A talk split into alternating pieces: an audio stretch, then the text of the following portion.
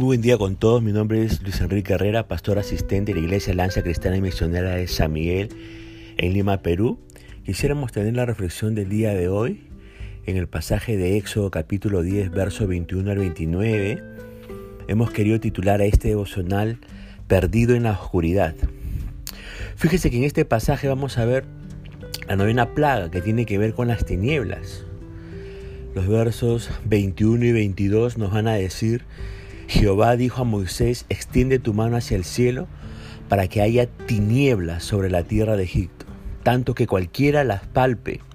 Y extendió Moisés su mano hacia el cielo, y hubo densas tinieblas sobre toda la tierra de Egipto por tres días.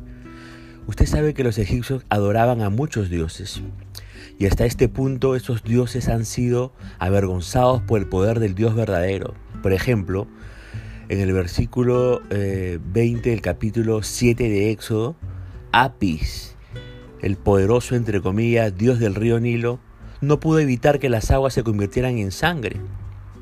Ator, la diosa vaca, se vio indefensa cuando el ganado egipcio murió en manadas, ahí en Éxodo capítulo 9, verso 6. Amon-Ra, el dios sol y jefe de los dioses egipcios, no pudo detener la misteriosa oscuridad que cubrió la tierra durante tres días completos.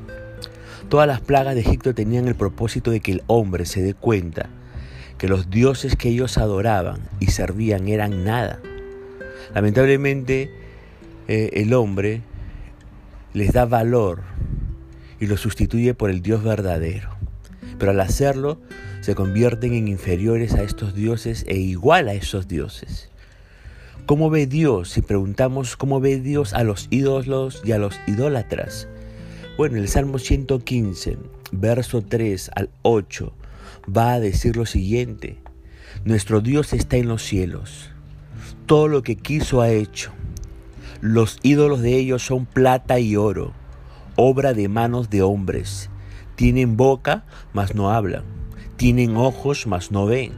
Orejas tienen, mas no oyen tienen narices, mas no huelen. Manos tienen, mas no palpan. Tienen pies, mas no andan. No hablan con su garganta. Semejante a ellos son los que los hacen y cualquiera que confía en ellos. Eso es cierto. Uno se convierte en el objeto de su adoración. Y si usted adora, ¿verdad?, a, a ídolos hechos de manos de hombres, que como hemos descrito aquí, pueden tener boca, ojos, orejas, narices, manos, pies, pero no hablan, ¿no? Son objetos inertes. Así se convierte aquel que adora este tipo de imágenes. También se convierte en seres que tienen corazón endurecido. Por eso, ojo con eso. Usted que le reza a San Martincito, a Santa Rosa, al Señor de los Milagros, a todas las vírgenes sabías y por haber que hay en el Perú, a todas las cruces sabías y por haber que existen en el Perú, tenga cuidado.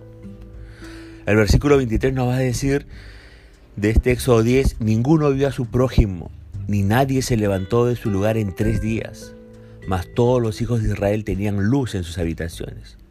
Estas tinieblas paralizó a la nación de Egipto. Los ciudadanos egipcios no pudieron ni siquiera moverse de su lugar donde estaban, ni podían ver a su vecino, esposa e hijos. Estas tinieblas eran tan densas que paralizaron a toda una nación por tres días. ¿Y sabe qué? La idolatría y la rebeldía nos llevan a la oscuridad. Déjeme decirle que la oscuridad es un lugar de castigo para los que rechazan a Dios. ¿Sí? Cuando usted va a 2 de Pedro, capítulo 2, verso 17, fíjese lo que dice. 2 de Pedro 2, 17. Estos son fuentes sin agua.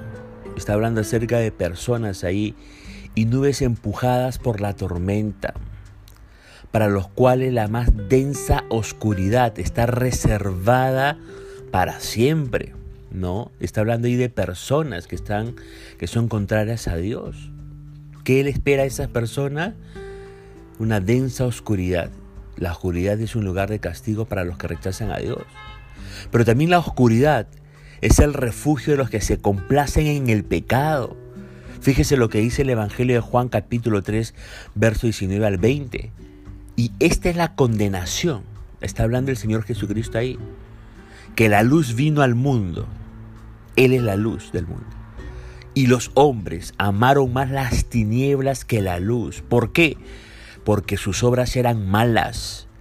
Porque todo aquel que hace lo malo aborrece la luz y no viene a la luz para que sus obras no sean reprendidas. Así que los que rechazan a Dios y quieren seguir viviendo en su pecado, aman las tinieblas. ¿Por qué? Porque sus obras son malas. En cambio los israelitas tenían luz y eso significa que podían moverse. Y sabe que la luz en medio del pueblo hebreo a nosotros representa a Jesús. Juan capítulo 8 verso 12, el Evangelio de Juan, hablando el Señor dice, otra vez Jesús les habló diciendo, yo soy la luz del mundo. El que me sigue no andará en tinieblas, sino que tendrá la luz de la vida. La luz del mundo no es el sol, no es la luna, no es la religión que usted decide profesar, no son los ídolos hechos por la mano del hombre, ya sea por pintura, ya sea por yeso, ya sea por madera, etc. La luz del mundo es Jesús. Y el que tiene a Jesús, ese que murió y resucitó, como dice la Biblia, no anda en tinieblas, sino en luz.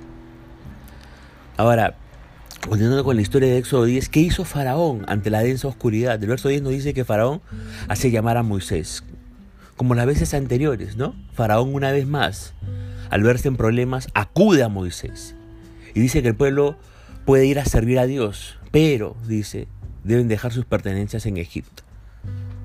Faraón, ¿qué está haciendo aquí con Moisés? Está regateando con Moisés. Lo que este hombre está tratando de hacer es que los israelitas no se entreguen completamente a Dios. Y sabe que esa es una trampa del enemigo para el pueblo de Dios el día de hoy también.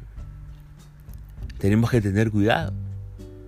Ahora, todos quieren servir a Dios, pero no quieren aflojar su bolsillo, ¿no? Déjeme decirle que el dar a Dios de nuestros bienes es parte de la adoración a Dios. El dar a Dios de nuestros bienes es parte de la gratitud a Dios por todo lo que ha hecho por nosotros. Ahora, ¿cómo respondió Moisés ante la propuesta del faraón? Los versos 25 y 26 nos van a decir, Moisés respondió, tú también nos darás sacrificios, mire, ¿eh? y holocaustos que sacrifiquemos para Jehová nuestro Dios. Mire lo que le está diciendo a Faraón, Moisés. Verso 26, nuestros granados irán también con nosotros. No quedará ni una pezuña porque de ellos hemos de tomar para servir a Jehová nuestro Dios, y no sabemos con qué hemos de servir a Jehová hasta que lleguemos allá. Moisés, fíjese, no quería presentarse ante Dios con las manos vacías. Moisés no tan solo quería ir a recibir, sino también quería ir para dar a Dios lo que Él se merece. Ahora fíjese que en estos textos que hemos leído vemos a un Moisés que es audaz, que es astuto, y le dice a Faraón, tú también nos darás para sacrificar a nuestro Dios. Nosotros lo llevaremos todo para presentarnos ante el Señor porque no sabemos qué pedirá, pero queremos estar preparados con todo lo que tenemos para dar lo que Él nos pida. Y, mire, y finalmente Moisés lo llevaba todo y estaba listo para desprenderse de lo que el Señor pidiera. Yo le pregunto a usted, ¿hace usted lo mismo? ¿Hace usted lo mismo que Moisés? ¿Tiene esa disposición de entregarle todo al Señor, todo lo que le quiera pedir? Muchos de nosotros solo nos hacemos presentes ante Dios exigiendo ser llenados, exigiendo ser bendecidos, exigiendo ser sanados, exigiendo ser prosperados y etcétera. Muchos de nosotros llegamos a Dios lo que nos sobra y pensamos estamos dando a Dios lo mejor sabe que ponga a la disposición todo. Todo para el Señor, su tiempo, su dinero, sus dones, sus talentos, sus capacidades, etc. Y dele a Dios lo que Él le pida. Y cuando le dé, hágalo con amor y alegría, por favor. Usted sabe lo que dice 2 Corintios capítulo 9, verso 7, ¿no? Cada uno dé, dice cada uno dé como propuso en su corazón. Y el, texto dice, no con tristeza, ni por necesidad. ¿Por qué?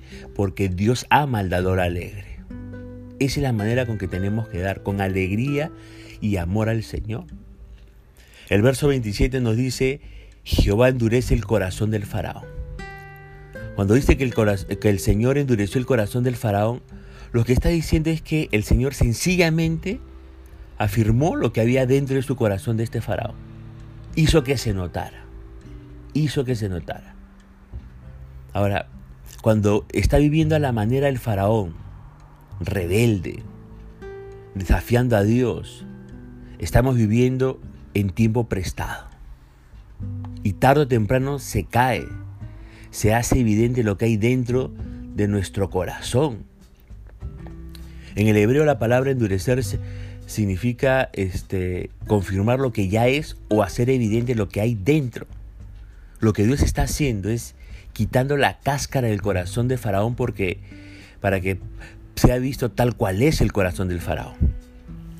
El verso 28 va a decir, y le dijo Faraón, retírate de mí, guárdate que no, no veas más mi rostro, porque en cualquier día que vieras mi rostro morirás, le dice este Faraón a Moisés.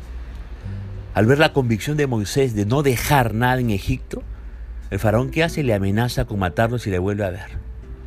Y aquí se deja ver tal cual es, un hombre dispuesto a matar a los que desean servir a Dios.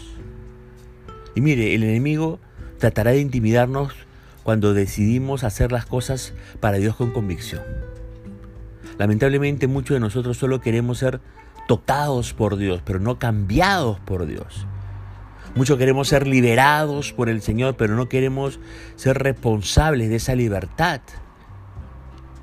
Y tenemos que ser conscientes de que si Dios nos toca, nos bendice, es para poder dar, bendecir, para poder vivir responsablemente para Él, en servicio a Él.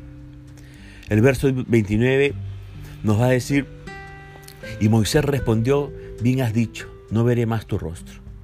Ante la terquedad, ante la soberbia, ante la amenaza de Faraón, Moisés valientemente dice, se hará como tú digas. Y hasta este punto Moisés le ha predicado a Faraón, le ha mostrado señales. Faraón ha sido testigo de cosas increíbles y aún así no ha creído. ¿Por qué? Porque Faraón tenía el orgullo en su máxima expresión. No quiso perder su posición, no quería humillarse ante Dios, no quiso admitir que Yahweh, el, Dios hebreo que se le reveló a Moisés, era más poderoso que todos sus dioses.